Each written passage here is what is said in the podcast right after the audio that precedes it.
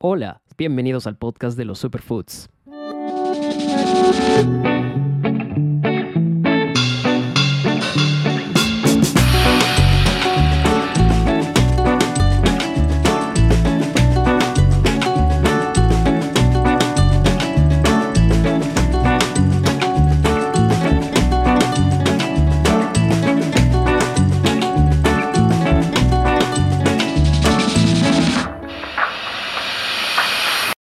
Sean bienvenidos al episodio 36 de este podcast. En este episodio cuento con la grata compañía de Juan Carlos Castro, un deportista calificado, físico-culturista y empresario. Juan Carlos tiene algo en particular. Él buscó una forma diferente y menos riesgosa de incrementar su masa y definición muscular.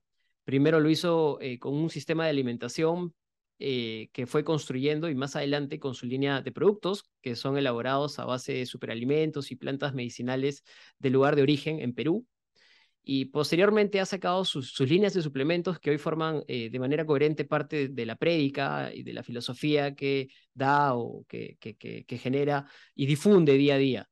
Yo soy, de hecho, uno de los, de los que sigue su contenido y me parece bastante, bastante interesante, bastante relevante. Entonces, creo que la, la presencia de Juan Carlos en este podcast es de sumo valor en la medida que hay muchos peruanos que cada vez más apuestan por los alimentos locales para diferentes fines, todos relacionados a una mejor vida, al bienestar y sobre todo que además crean un efecto colateral que es ayudar a promover la diversidad y educar a las personas en, el consumo de más y mejores alimentos. Entonces, Juan Carlos hizo vegano, pero de una manera poco ortodoxa, exponiendo los graves problemas que tiene seguir pues una dieta vegana sin conocimientos, sin responsabilidad, siguiendo un poco el, digamos, el, lo, que dice la mayoría, ¿no? De hecho, no es el propósito de este podcast promover es, dietas, cierto tipo de dietas, o promover el veganismo, o ir en contra de él, pero creo que sí es importante entender estas eh, maneras de pensamiento que pueden ayudarnos a todos a, sacar siempre el mejor punto de vista de cada uno y quedarnos siempre con aquellos eh, puntos que nos funcionen, ¿no? Al final esa es la idea. Entonces, en ese sentido, estoy muy contento con, con tu presencia, Juan Carlos, y muchas gracias. Bienvenido a este podcast y gracias por compartir tus experiencias. Gracias. Justo estaba, eh, estábamos arrancando esto y ha venido mi, mi hijita Martita. Es una gatita. A ver. Qué linda. Para, para hacerlo más, más, este, más suelto esto. A ver, lo importante, más que ser vegano o omnívoro, es conocer bien un sistema. ¿No? Las enfermedades utiliza un sistema que no funciona y no utiliza los parámetros alrededor de ello, ¿no? O sea, la dieta vegana funciona o la alimentación vegana funciona, pues una dieta es un estilo de vida. Funciona siempre y cuando tengas los nueve aminoácidos para que exista la síntesis proteica, o si no, no arranca. Que hay muchas posturas que te dicen lo contrario, pero tú los puedes ver, los puedes observar y te das cuenta de que ahí no está caminando algo bien. Eh, mi nivel de hemoglobina es bien alto, yo soy más o menos con 15 a mis 51 años de edad, cada vez me siento mucho más fuerte, y eso lo debo a los nueve aminoácidos esenciales por comida que hago y por todas las variaciones que he ido haciendo alrededor de la parte regenerativa. Y no consumo alimentos que me inflaman. Cuando yo hago una preparación, lo que me interesa es que no consumas alimentos que te inflamen. Ya el tema de que tú eres vegano o no eres vegano es una decisión tuya, claro. ¿no? Pero sí te retiro alimentos que te van a generar inflamación, como qué, por ejemplo, como la soya, el trigo, la leche y obviamente todos los derivados de estas. Y básicamente por, por, por, por sustancias que, que, llevan estos alimentos como el gluten, ¿no? Comentabas eh, en un punto, y, y la lactosa y otros que supuestamente son los que nos realmente nos hacen mal. Son engordes que están eh, que se agregan a casi todos los alimentos. Eh, es, es terrible cuando, como ves, esta, esta deformación en los alimentos. Por ejemplo, hace poco fui a consumir un, vi un chocolate bitter, y yo pensé pues, que si era bitter, no tenía, y no voy a decir la marca, porque no, la idea no es hacerle daño a nadie, claro. Eh, ni hacer bullying de nadie, pero dice bitter, tú das la vuelta a la, a la descripción y te dice, tiene gluten, tiene leche y es bitter, y también tiene soya, yo no sé qué hace la soya ahí, ¿no? Entonces, pero igual tenía soya. Increíble, ¿no? Que, que, un chocolate tenga, que tenga soya, pues, Y que sea bitter, ¿no? Y que sea bitter. Y que sea una marca difundida, muy comercial, que finalmente, Que, que todo el mundo, este, o que mucha gente consume, ¿no? Consume. Entonces, es terrible. Entonces, casi todo lo que nosotros consumimos nos inflama, porque todo ha sido procesado. La soya es una excepción, porque la soya de por sí, en China la consumen eh, fermentada, mm. ¿no? Este, la salsa de soya, ellos consumen salsa de soya, básicamente. La salsa de soya dura dos años para prepararla, ¿no? Y preparar salsa de soya, eh, que va a durar dos años y que tú la puedes encontrar en una tienda, un solo, o sea, tienes que ponerte a dudar si en realidad es pura soya. Ahí, ahí, ahí, ahí, concuerdo contigo de todas maneras, porque creo que, o sea, muchos de estos productos que estamos consumiendo realmente ya no son esos productos que originalmente, o sea, con la forma o la manera que originalmente se hacían, ¿no? Este, son productos que ya se han industrializado tanto que, que han perdido totalmente la esencia de lo que eran en un inicio, ¿no? Por supuesto.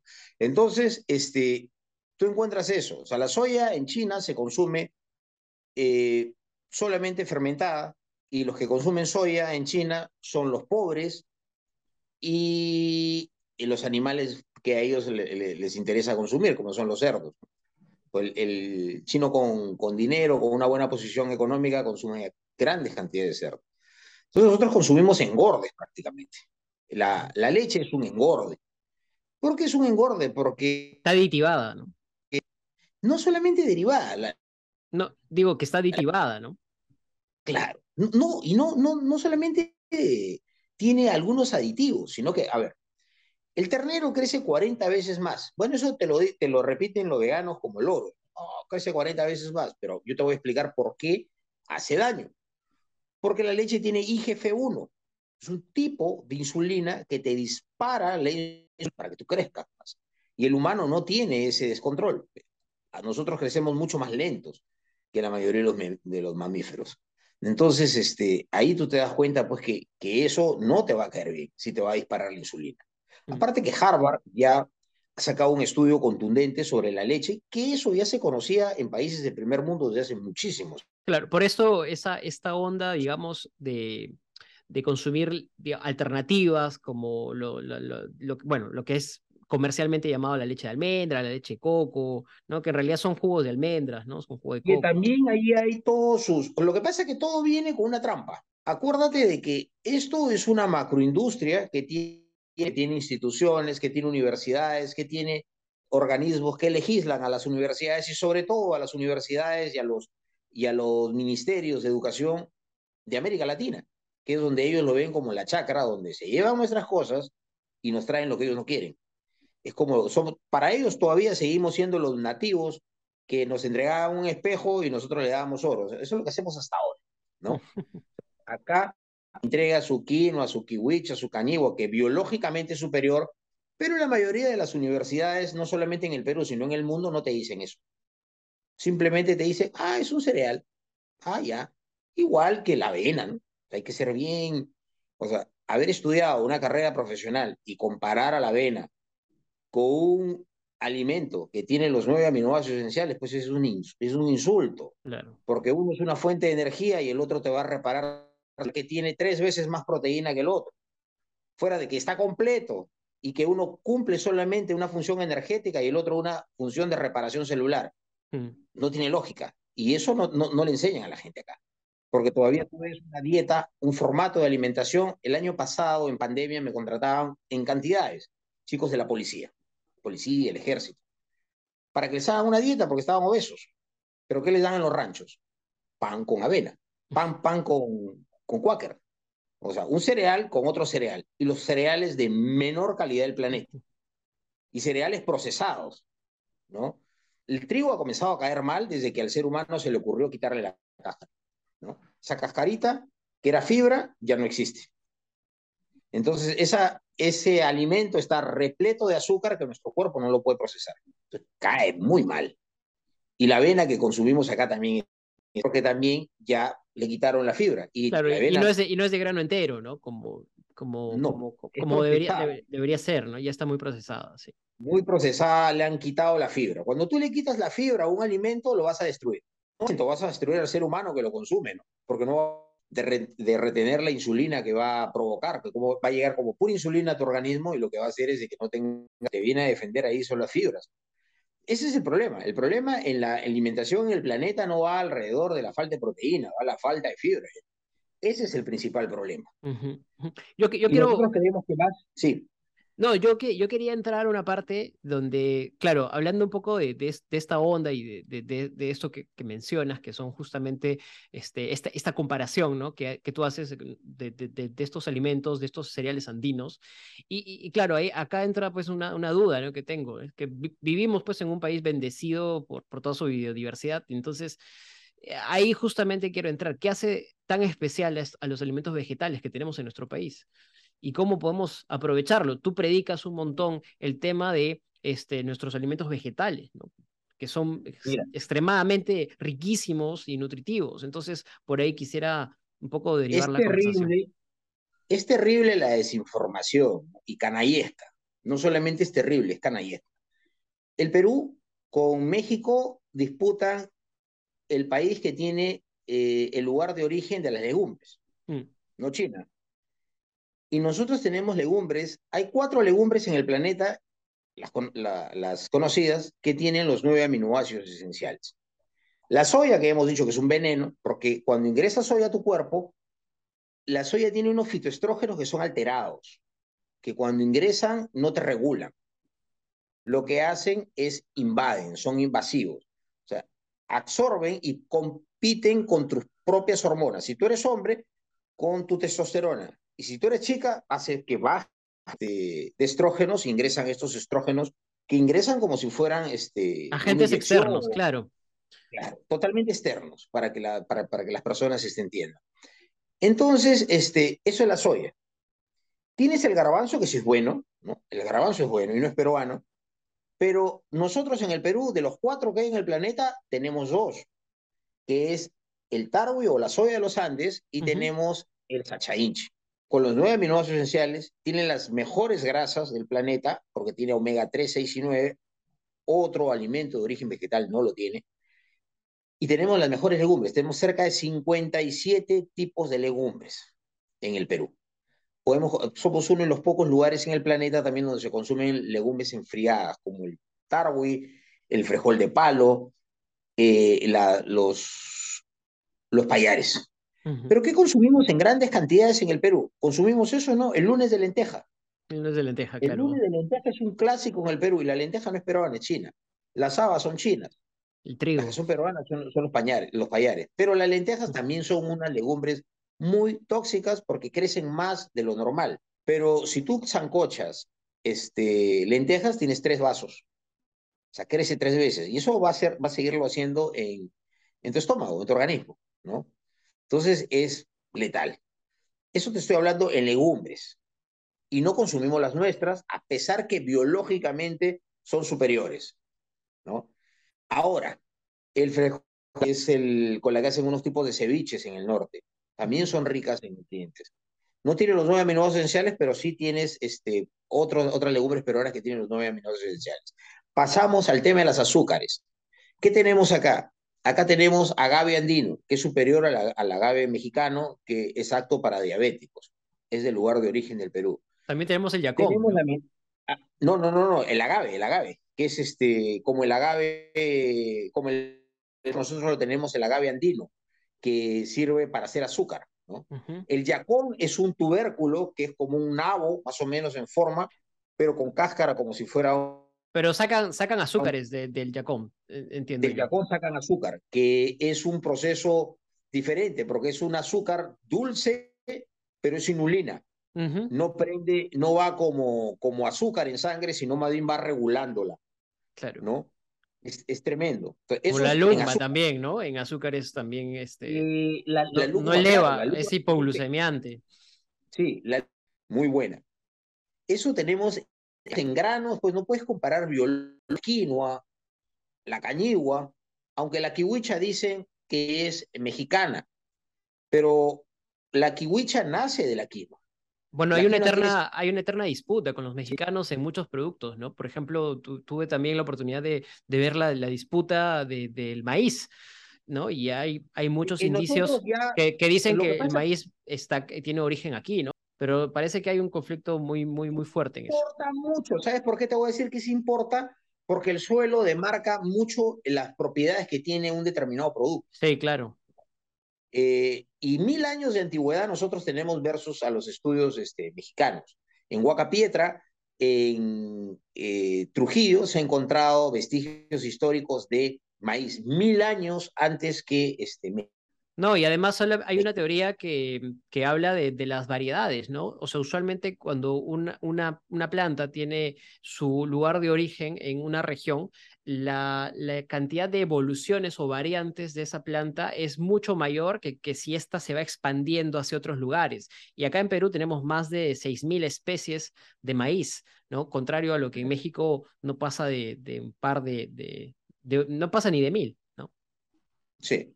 El, tema es también que acabe hasta una deidad que era el, maíz, sino que de forma muy tendenciosa y la manipulación que hay en el mundo alrededor de los alimentos, esa deidad ha sido este, sepultada. Esa deidad se llama Mamasara. Mamasara es la, el maíz.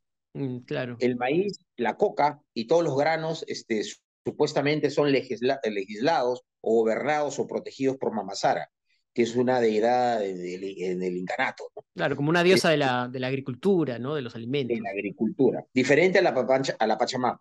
Entonces, el maíz, nosotros tenemos mil años de diferencia, pero si tú le quitas el maíz a México, pues le, quitas la esencia, se matan los mexicanos. Ellos viven alrededor del maíz y están orgullosísimos, casi todos sus platos tienen que ver con el maíz. Mm. Las tortillas y las cosas, es maíz. Entonces, este, y en el Perú pues hay más biodiversidad, hay 1.200 plantas alimenticias, 1.408 plantas medicinales. ejemplo, mira, yo tengo contabilizados cuatro tipos de parapara. Eh, a todo le ponen parapara acá que le produce este, eh, algún tipo de, por ejemplo, tienes un parapara que es alrededor de un, eh, de una rama, que eso es moche. Tienes un parapara que es una vulva de una planta tienes un parapara que tiene la forma de un pene, que es este, eso está en, eso es de Iquitos. Y así, todo, porque ni siquiera hay estudios alrededor de eso. Pero tú los pruebas y sí te dan ciertos efectos. Entonces hay una tremenda biodiversidad, y sin contar los granos, las 3.500 variedades de quinoa de Ayacucho. Entonces tenemos quinoa, kiwicha, cañigua, que son biológicamente superiores pues a la avena, al trigo, al arroz, ¿no? Pero nosotros no consumimos eso. No consumimos eso porque por ahí te dicen que es muy caro o te dicen de que, bueno, no están acostumbrados. Claro, o, ya no, o, ya no, se conservan, además, ¿no? que también es otro gran problema, que es que, que muchos están perdiendo, ¿no? En, em, digamos, los agricultores están dejando de conservar algunas semillas, que también es algo que está pasando, ¿no? Porque no son comerciales, porque no los compran, etcétera. Los productores de quinoa, casi todo es para afuera solamente los restrojos, las hojas. Nosotros estamos acostumbrados a consumir eso porque no queremos pagar. El, consumidor peruano de productos es pesetero. El que industrializa productos del lugar de origen también es pesetero. Por eso que cuando yo, el mundo me auguraba que vives mal. Porque yo cobraba lo justo, lo que se debe cobrar por un producto que es supervisado, que es formulado, y que, te quiere, que tú persigues tener efectos de definición o de masa muscular eh, de manera natural, pero no te lo va a dar pues cualquier maca. Para que te dé eso, la maca tiene que ser maca de primera, tiene que ser de un suelo diferente, tiene que ser de un color diferente y de ahí los precios suben al techo, mm. ¿no? Suben al techo. Diferente, pero no estamos acostumbrados a eso. Y muchos de los, de los que comercializan eso te venden simplemente cualquier producto y te lo hacen pasar por el otro. Y no tienes cómo sustentarlo, pero los efectos de un producto de primera versus un producto alternativo es tremendo. Un ejemplo claro son los chocolates ibérica. Tú consumes un chocolate ibérica, ¿cuánto te cuesta? ¿Siete, ocho, diez soles de repente. Claro, no es nada barato. No es nada barato. Versus un, una barra de, de otro producto, para no menospreciar a nadie, que te está un sol, dos soles. Y todavía a la gente le parece caro. Mm. Por eso que casi todo se consume fuera. El aquino, la kiwicha, la cañigua, la maca, todo eso es para, para consumo internacional. En el Perú se queda lo, lo de muy baja calidad. Acá, como te decía, en granos tenemos los mejores, tenemos las mejores. En, este, En tubérculos, ni qué hablar, ¿no? Ni qué hablar. Este, la papa es del lugar de origen del Perú. Hay variedades de papa que son hasta prohormonales, ¿no? La cali, por ejemplo, es una papa que tiene antioxidantes, que tiene grandes cantidades de zinc, que tiene un efecto muy similar a la maca. Claro, y un montón de vitamina, de vitamina C, ¿no? Este, Desde que los españoles llegaron eh, y consumieron la papa, nunca más se enfermaron de escorbuto. Sí. Lo que pasa es que la papa ha sido distorsionada porque se le relaciona mucho a subirte de peso, cuando es todo lo contrario. La papa te sirve para el tracto digestivo, obviamente que ya maleada. Cuando tú fríes algún alimento que tiene hidratos de carbono, lo que vas a lograr es de que ese alimento esté malo. ¿Por qué? Porque los hidratos de carbono, cuando ingresan a tu cuerpo, cuando ingresa una fuente de energía, otra ya no pasa. Bloquea el ingreso de los hidratos de carbono. Si ingresó el carbohidrato, bloquea los ingresos de la grasa. Por eso es que muchos de los porque los consumimos mal. Entonces tenemos una biodiversidad tremenda. Hemos hablado que tenemos los mejores granos, que tenemos las mejores este, tubérculos, en tubérculos tenemos, tenemos 3.500 variedades de papa, ¿no? De diversas maneras, estas papas cetogénicas, por ejemplo, el uyuco es un tipo de papa cetogénica que te sirve para hacer tus ensaladas, ¿no? Entonces tienes varias cosas muy interesantes acá. Eh, tienes el único lugar en el planeta, no uno, es el único lugar en el planeta donde hay alimentos con los nueve aminoácidos esenciales en cantidades. No lo tiene otro lugar en el mundo. No, no, lo tienen los chinos, no lo tienen los japoneses, no lo tienen los mexicanos, no lo tiene nadie, solamente acá, ¿no? Tenemos tarwi, tenemos quinoas, kiwichas, tenemos el sachainchi, tenemos este, el... La maca. La, la, maca tiene ocho de los nueve. Tenemos el, el cuchuchu, que no es igual que el cuchuro, que es como un navito que se cosechaba en Hilade, pero es un tema alrededor de los, de los lagos, ¿no? O sea, claro, o sea, tenemos todo para, para hacer, en todo caso, somos una potencia alimentaria. Somos una potencia trabajar eh, estudios del lugar de origen y con los estudios del lugar de origen tú vas a poder sustentar en el mundo de que la papa peruana es superior a la papa eh, que ellos la venden como patata, eh, que la papa rusa. Y... Eh, pero claro, el, el, problema y lo que ha pasado con, con, con, el capitalismo a nivel del mundo es, es la, la, productividad, ¿no? Y esta necesidad de exportar grandes volúmenes o de vender grandes volúmenes, lo que nos ha ido quitando, ¿no? Esa, esa presencia internacional, ¿no?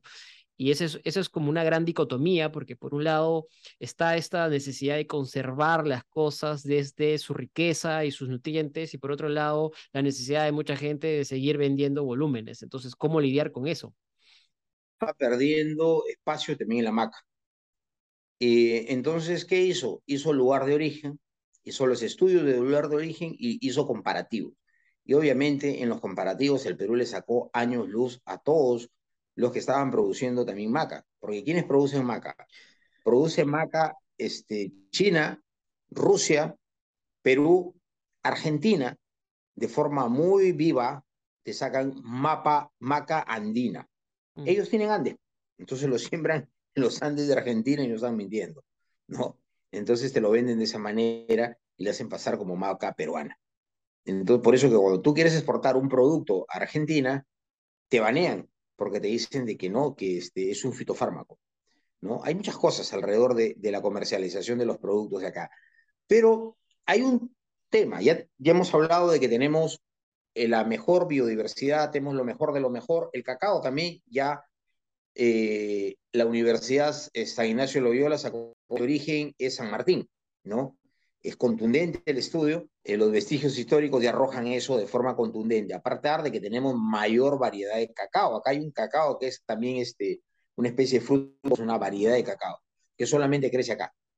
¿no? Entonces tenemos cantidades de productos. Lo que pasa es que las personas solamente vemos algunos productos y relacionamos eso como un todo. Por ejemplo, cumaceba. La cumaceba efectos similares a la maca y lo puede consumir el hombre y la mujer. ¿No?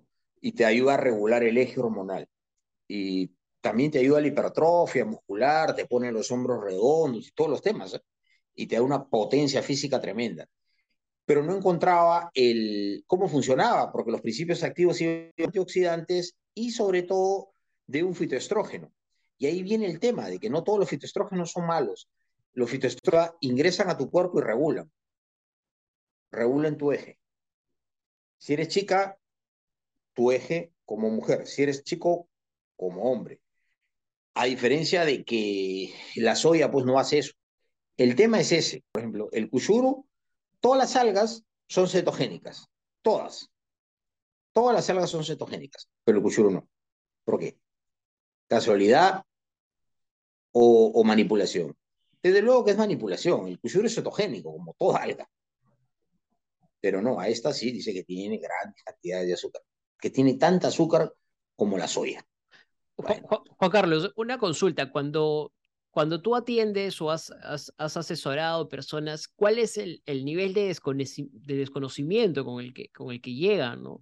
Que probablemente puede un poco expresar o demostrar cuánto ignoramos en cuanto a alimentación, cuánto desconocemos en cuanto a lo que tenemos en, en, nuestro Ahorita te voy a explicar y, por favor, si es que nos, no, nos quedamos cortos, me, me preguntas qué me pasó con los estudios con las universidades. Y ahí te voy a responder eso para que te des cuenta el nivel en el que estamos. Me buscan a veces personas que pronto son médicos, son nutricionistas, porque simplemente un nutricionista le llega a un cliente y el cliente quiere, le llega con una foto, llega con una foto de un físico culturista y le dice... Quiero estar así. Y bueno, y el pobre chico que ha terminado su carrera y que no tiene cómo decirle, oye, así no te vas a poner, pero, pero así vuelvas a nacer, este, se ve tontería y media, ¿no? Y bueno, y al final la mayoría recurre a difundirle el uso de esteroides, ¿no? ¿Qué es lo más triste? ¿Por qué? Por desinformación, no porque ellos sean malos o porque hayan estudiado mal, al contrario, ellos han seguido al pie de la letra todo, al punto de que si tú ves la dieta de un nutriólogo peruano, ¿qué te va a, qué te va a ofrecer? queso extra light, avena en el desayuno, pan de doble fibra o triple fibra, y eso lo ves en los profesionales, ¿ya? Y ni qué hablar de la gente de a pie, pues, ¿no? Que está peor, ¿no? Peor. Ese es el problema. El problema es la desinformación. Muchas personas hablan de evidencia científica. La evidencia científica Depende. Depende de quién la mandó a hacer y para qué. ¿No? Casi todos los productos, por ejemplo, si tú ves los estudios de la creatina, te dicen, en 40 ratas, la rata XXX este, tuvo más memoria. Bueno, qué bien, ¿no? Este, en la tata, ya. Y también, deportistas de alto rendimiento consumían creatina. Ya. Yo hasta ahora, la creatina este, la gente, la creatina te sirve para el ATP, explosividad. Básicamente tiene que ver la explosividad en levantamiento. ¿Quién la utilizaría? Un levantador de potencia, ¿no? ¿Tú alguna vez has sido campeón de levantamiento en potencia, agarrar un pomo de creatina y decir, yo soy un campeón de levantamiento en potencia, alterofilia, Por esto, no. ¿Y la creatina me ha dado esto? No, no hay. No existe pero es la que más evidencia científica tiene. La evidencia debería ser evidencia médico-científica. ¿Por qué? Porque el médico tiene que evaluar cómo viene la reacción en el cuerpo. Es el único que te va a decir. La reacción en el cuerpo de la persona viene así. Este suplemento sí le ha dado resultado. Y ahí tú tienes un resultado más claro. ¿no? Real. Ahora la gente me dice, es que no se pueden hacer experimentos en humanos. No, es que nadie está haciendo experimentos. ¿Y qué me pasó con las universidades? Cuando yo eh, vi que el Tarwi o chocho tenía los nueve aminoácidos esenciales y tenía de 45 a 50 gramos de proteína, yo vi una mina de oro. primero que vi a ese nivel acá en el Perú. Entonces, este, lo primero que hice fue recurrir a algunas instituciones. Y en la agraria pregunté, este, ¿hay alguna empresa acá que me pueda dar ahí? Y bueno, nunca te dicen no, ¿no? Es la típica de la peronada. Eh, bueno, este, tales y tales. Llamaba, bueno, señor, por el momento le diría que no sé, que nuestras máquinas están ocupadas. En realidad nadie te da ese servicio porque acá no se hacen aislados. aquí no hay aislados de proteína. Entonces yo dije, es el Perú, pues, ¿no? Entonces uno siempre en ventilador, es el Perú. Los argentinos sí tienen, pero básicamente porque los europeos les han dejado para que comercialicen todas las cosas de ellos, ¿no? Porque Argentina es una base europea donde se comercializa soya y trigo aislada. Pero eso nada más, y jamás te van a dar algún tipo de, de, servicio en maquila. Pero lo que me, me, sorprendió que fue que en México tampoco, porque si tú ves los productos de Herbalife, tienen leche y tienen soya, porque compran me encapriché más, no me iba mal y quise traerme una máquina. Y no es tan básicamente, primero que ya no estás dentro de la línea de suplementos alimenticios, sino ya... claro, tiene que ver ya con una línea más este, de productos de suplementación, más, más farmacéuticas, ¿no? Más farmacéuticos. Y ahí tienes una legislación diferente. Claro, y además, bueno, ahí uno se da cuenta un poco de la farsa, ¿no? De que, es la, la industria. De la farsota. Entonces, pero ahí no, ahí no me quedé. Entonces yo dije, pero quiero averiguar los aminoácidos en una segunda etapa ya, cuando ya me di cuenta que no se podía hacer, eh, eh, biológicamente de, acá y acá en el Perú. Entonces me fui a diversas universidades y ¿sabes cuáles eran las respuestas? Bueno, se cree, pensamos, ¿no? y el aminograma, por el momento no lo tenemos, pero puede llamarnos en una semana, nunca te contestaban. En las principales universidades de acá del Perú no se sabía ni siquiera el aminograma de los, este, de los cereales de acá, pero ni siquiera no se llaman cereales. Pseudo cereales le dicen, ¿no? Ah, pseudo cereales. Eh, no, había, y te, respondían así. Me reuní con un, con un funcionario de primer nivel de la San Marcos y me dijo, creo tener tal déficit en tal este, alimento o se debe combinar de tal manera. Entonces todo es al no sé nada. ¿no? Recién el año pasado, el año pasado, casi en esta temporada, la Universidad Agraria ha traído la primera máquina aisladora. Ni, ni siquiera aisladora, para medir el aminograma de los alimentos acá. Mira, ¿cómo estamos de atrasados siendo el país que más alimentos biológicamente completos tenemos perdidos en el espacio? Y así se maneja. Y cuando tú te haces un estudio de productos de acá, te dan los básicos. Energía. Le no, pero quiero trabajar alrededor de un pro hormonal. Bueno, no, lo, no damos el servicio, pero básicamente eso no tiene. Yo, yo no digo que tenga hormonas, sino un pro hormonal que estimula. Bueno, a mí me parece que ya desde ahí te están diciendo, a mí me parece que no. Y si lo fuera, y te cuesta 2.500 dólares, y si lo fuera, este, tú no tienes derecho a publicar. Entonces, ¿yo para qué estoy mandando a hacer un estudio, pues, señor? ¿no? O sea, yo no soy un filántropo, soy un empresario. Entonces, si yo quiero mandar a hacer un estudio para una universidad es para que le dé respaldo. Nadie quiere, nadie quiere ensuciarse las manos. Nadie quiere. Nadie quiere comprometer un poco su, Sí, nadie quiere pelearse con ellos. No, no, no, nadie quiere pelearse con ellos agarramos una separata y difundimos lo que nos dicen las organizaciones mundiales alrededor de lo que deberíamos consumir o no. Ese fue uno de los, golpazos que funcionaban acá, los parámetros de medición, de evaluación y de manipulación con los alimentos peruanos. Y el otro golpe fuerte con el que hemos ido evolucionando en nuestras líneas de, de musculación fue alrededor de la definición y la masa muscular nos dimos cuenta que teníamos que rehacer y replantear todo lo que había, no solamente en el Perú, sino en el mundo, alrededor de la musculación natural. Entonces, este, yo luzco así, con esta masa muscular, con 51 años de edad. Lo primero que tienes que hacer es desinflamarte, eh, ver qué, este, cómo te puedes regenerar. Hay alimentos ya que lo hacen. Quiero, quiero que, quiero que me, que me hables eh, de este tema que me gusta mucho. Eh, cuando lo comentas, que es el tema de la flora bacteriana, ¿no? Que, Tiene que ver eh, básicamente con eso. Tiene que ver básicamente con Porque, de hecho, hace, hace no mucho eh, se sacó un libro, Segundo Cerebro, y que decía que eh, habían encontrado que la zona del estómago, del tracto, ¿no? este es la zona que más neuronas contiene, además del cerebro. Y que este, ahí hay, hay, hay, una inteligencia que no lo teníamos mapeado, que no lo, lo, lo teníamos este, contemplado, y todo está relacionado a los microorganismos que están en nuestro, en nuestro, en nuestro estómago, ¿no? Y, y, y, todos los alimentos que consumimos y todo lo que nosotros ingerimos este, tiene pues realmente una utilidad, una función o un daño gravísimo en, el ser humano. Entonces, obviamente esto parece, esto parece obvio, pero no es tan obvio a la larga, ¿no? Entonces, es, no, no, no. no es tan obvio. Entonces, por ahí de repente puedes comentarnos un poco más.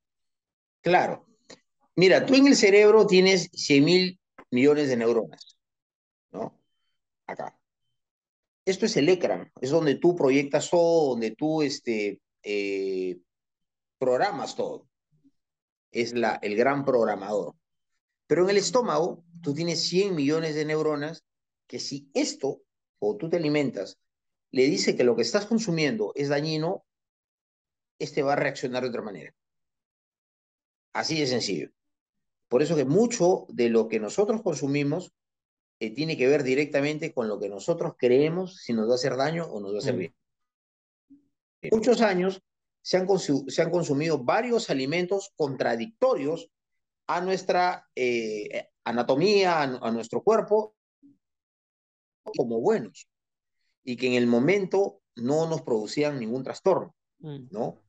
Acá existe una, un tipo de, de, conocimiento ancestral con los queros.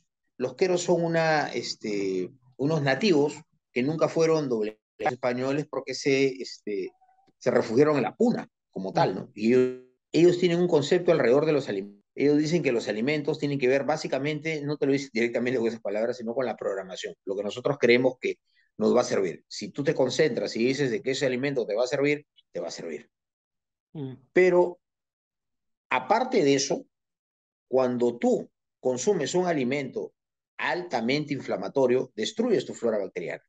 Y la flora bacteriana es muy importante. ¿Por qué es muy importante la flora bacteriana? Porque el 80% de la serotonina y dopamina se crea en la flora bacteriana. Y la flora bacteriana eh, no solamente nos sirve para que esos neurotransmisores que nos dan tranquilidad, saciedad, sentirnos bien, esté bien, sino que este a su vez es el que regula la hormona del crecimiento. Y la hormona del crecimiento nos ayuda a la reparación de todo nuestro organismo. La flora bacteriana vas a estar intranquilo, vas a estar trastornado, vas a sentirte mal, vas a perder masa muscular y no vas a estar, no vas a poderte regenerar. Por eso que la flora bacteriana es muy importante. Nosotros por cada célula tenemos 10 bacterias, somos más una entidad microbacteriana que celular. Entonces es diferente. Claro. Si tú tienes una mala flora bacteriana, no vas a absorber correctamente. No vas a tener ni una buena definición ni una buena masa muscular. Ni tampoco vas a tener eh, unas buenas defensas, porque cualquier este, organismo eh, eh, extraño te va a hacer daño. Así funciona. Y la flora bacteriana necesita sí o sí tener fibras. Ellos se alimentan de fibras de algunos este, almidones resistentes que nuestro organismo no los procesa de manera, de manera natural, pero sí las fibras lo consumen, como es el yacón, como es la lúcuma, como son las cebollas, las alcachofas, como son algunos este, almidones transformados como la papa, la yuca, el camote, que tú los metes en la nevera 24 horas y luego de 24 horas los retiras, los pones al tiempo vuelven a su temperatura de ambiente y los consumes con una ensalada y obviamente es una fibra que te va a ayudar a la recuperación, ¿no? y, a la repoblación de la flora bacteriana. Y, también, claro, a nosotros, por ejemplo, nos han dicho, mm, yo recuerdo cuando, desde muy niño, cuando consumías antibióticos, el consumo de antibióticos destruye la flora bacteriana. Entonces, mucha, mucha forma, muchas formas de reponer esa flora es, bueno, con algunos yogures, ¿no? Porque tienen, pues, microorganismos que recomponen, o los fermentos, ¿no? Como por ejemplo los, los fermentos que hoy, que hoy este, son muy comunes, ¿no? Este, como la kombucha o bueno, qué sé yo, pero también hay fermentos que se han tomado siempre mm, de, de forma milenaria, ¿no? Como la chicha de jora, ¿no? Y otros, y otros este, grandes, o el masato, ¿no? U otros grandes fermentos, ¿no? Que también ayudan a la recomposición de la flora. Entonces, creo que hay muchas vías o muchas alternativas o muchas maneras en las que podemos este, construir o mejorar o, o mantener esa flora, ¿no? Lo que pasa es que en la flora tú tienes dos acciones. Lo que tú me estás hablando ya no son de alimentos prebióticos, sino probióticos, que son los, fermentos. O sea, ya son alimentos vivos. Alimentos vivos, exactamente. Claro. En, el caso de, de, los probióticos, este, los yogurts eh, ahora ya no tienen tanta actividad microbacteriana. Si tú te vas a un centro comercial, vas a ver que te dicen detrás del yogur. Hay un montón de, de azúcares. No, y te dicen con probióticos algunos, o sea, de por, de por sí supuestamente debería, es con el día que te vendan una leche que te digan ahí con lactosa, o sea, tiene, por lógica el yogur debería ser solamente probiótico. Claro. Pero lo que hacen es, eh, vivimos en un mundo antibacteriano, o sea, la bacteria se ha convertido en un enemigo. La Coca-Cola era café con este, fermento, servía para el estómago. Con el tiempo ha cambiado la fórmula. Eh, los vinos también, las cervezas también. Ahora lo que hacen con las bebidas es les ponen este, bebidas carbonatadas. Claro, por eso, por eso decían que la cerveza antes era eh, nutritiva, ¿no? Era proteica. O sea, lo que pasa es que un alimento fermentado, así sea de cebada, sube sus niveles este, de proteína. La cerveza era como una leche, ¿no? Era un alimento. Y ahora eso ya no es un alimento igual que el yogur era un alimento, ahora eso ya tampoco es un alimento, lo que le ponen son, son este, colorantes, eso es lo que tienen ya los alimentos actuales, ya no son lo que eran antes. Claro, claro. Nada, pues este, Juan Carlos, muchas gracias por, por compartir este conocimiento.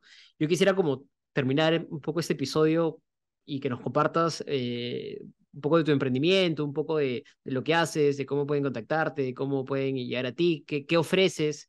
Eh, y bueno, seguramente hay muchas personas que, que podrían sentirse ayudadas ¿no? por, por, por, por, tu, por tus servicios.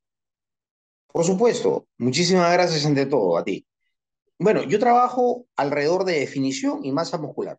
Eh, aparte tengo un equipo de diversos este, profesionales, no solamente de salud, sino que tienen que ver con el tema de alimentos, entre ingenieros de industrias alimentarias, médicos, nutriólogos, porque hay mucha gente que tiene ya animadversación hacia este, los profesionales de la salud. Y no, no se debe hacer así.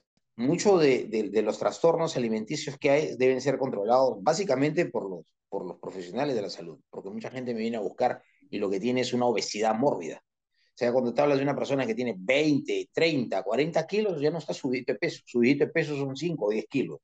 20 kilos, 30 kilos, 40 kilos de peso no estás para hacer una dieta de definición muscular, estás para que regule este organismo. Antes que buscarme a mí, busquen primero a un profesional de la salud que los ayude con su tema de regular su organismo, azúcar en sangre, colesterol, triglicéridos. Yo lo que veo es un tema de definición muscular, masa muscular. Trabajo con, tengo un sistema completo, un formato de alimentación autorregulable, un formato de, este, de entrenamientos diferentes, un formato de suplementos diferentes. Yo no creo en los formatos convencionales porque casi todos los formatos convencionales han, han sido pensados en alguien que tiene mucho menos edad, ahora el ser humano vive más tiempo. Mm. Antes una persona se sentía anciana con, tú tenías 34, 35, 40, ya te sentías ya que estabas viejo. Ahora vemos personas de 50, 60 años que están en la flor de la edad. Entonces es una época donde ya no se habla de edad cronológica, sino de edad biológica. Mm tú cronológicamente puedes tener 30 y puedes... Pero biológicamente puedes estar como alguien de 50. De 50 o 60. Se está jugando ya con 30 años. Igual, alguien de 60 puede llegar a 27 biológicamente. Ese, esa es la realidad en la que estamos viviendo. Eh, y para ello se necesita regular nuestro organismo. Nosotros tenemos muscular en masa muscular con planes de un mes, de tres meses, de medio año, de un año para las personas que quieran contratar nuestros servicios. Eh, bueno, básicamente eso, los invito a ver mis páginas web www.musculovegano.com, www.elmitovegano.com y ahí pueden ver mis suplementos, contactarme y si necesitan una puesta en forma, yo no hablo de dietas, yo hablo del monitoreo del día a día, porque una dieta puede ser buena, pero de repente falla con otras cosas. La idea es que tengas un control total. Mi sistema funciona porque es enfocado en cómo se prepara un deportista que va a competir con esa precisión eh, para que dé los resultados del caso, con alguien que te va evaluando, va, va corrigiéndote, va viendo tu proceso por semana, va chequeándote. Así funciona. Bueno, esa es un poco la idea. Excelente, excelente. Además, claro, trabajar sobre la personalización, sobre todo, porque no todos somos iguales. Y hoy en día, lamentablemente, en todos estos sistemas se ha hecho o se ha buscado la estandarización, que es nada más equivocado, ¿no? Que, que hacerlo todo estándar. Cada quien es, es un universo distinto.